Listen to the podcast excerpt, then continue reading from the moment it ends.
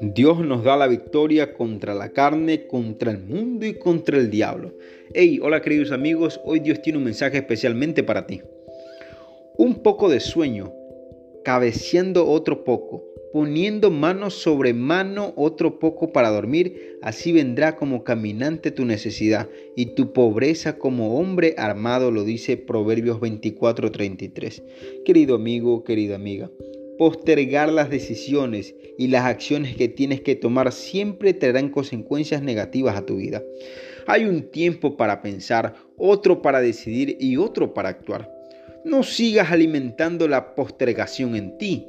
Pon manos a la obra de inmediato, disponte, esfuérzate, comprométete ya.